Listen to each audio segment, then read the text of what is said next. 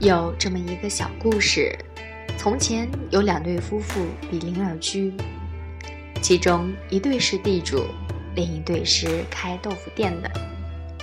开豆腐店是很辛苦的，起早贪黑，终日劳作。可是他们家里常常传出夫妻俩欢快的笑声。地主的妻子很不理解，我们俩吃的比他们好，住的比他们好。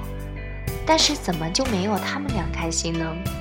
地主说：“这个简单，今天晚上我拿一块金子扔到隔壁院子里，他们就笑不出来了。”果不其然，从捡到金子开始，豆腐店里再也没有了笑声。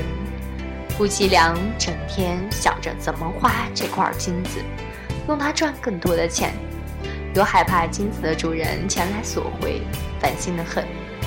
开豆腐店的这对夫妻，本来每天工作、吃饭、睡觉，什么也不想，反而很快乐。有了钱以后，失去了清静自在的平常心，同时就失去了快乐。不久前，有人做了一个关于中国人幸福指数的调查，按常理说，谁最不幸福呢？大家都以为，当然是生活在社会最底层的老百姓了。谁最幸福呢？当然是那些有钱人，但结果却出人意料。幸福指数的高低和财富的多少并不成正比。很多有钱人认为自己不幸福，这些人算计过多，心机太深，比起一般的老百姓，离天生的情趣越来越远。他们物质有余，精神上却常陷于困顿煎熬之中。这样一来，他们的幸福感。反而比平民百姓还低。用道门的话来说，就是他们的内心艰辛、疲惫的太厉害，没有片刻的清静。由此可见，清静实在是人生旅途上不可或缺的心境。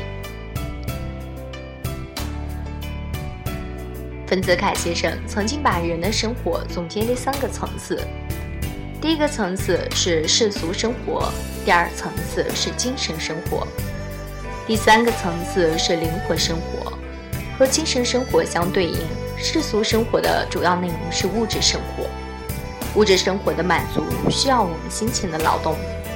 中华民族以吃苦耐劳闻名，作为其中的一份子，我们当中的绝大多数人都可以用自己的双手创造一个丰衣足食的生存环境。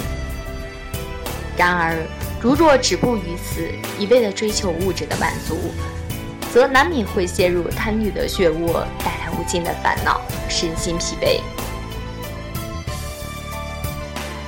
海明威曾在《太阳照常升起的扉页》上写道：“我们都是迷茫的一代，这迷茫正是灵魂忧伤的哭泣。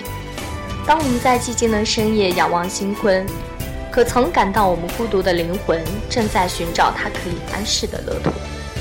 那么，灵魂生活又将归向何处？道教给出的答案就是清净，因为只有清净才能自然，只有清净才能自在，只有清净才能无为而无不为。清净，正是人类灵魂最为理想、最为和谐的状态。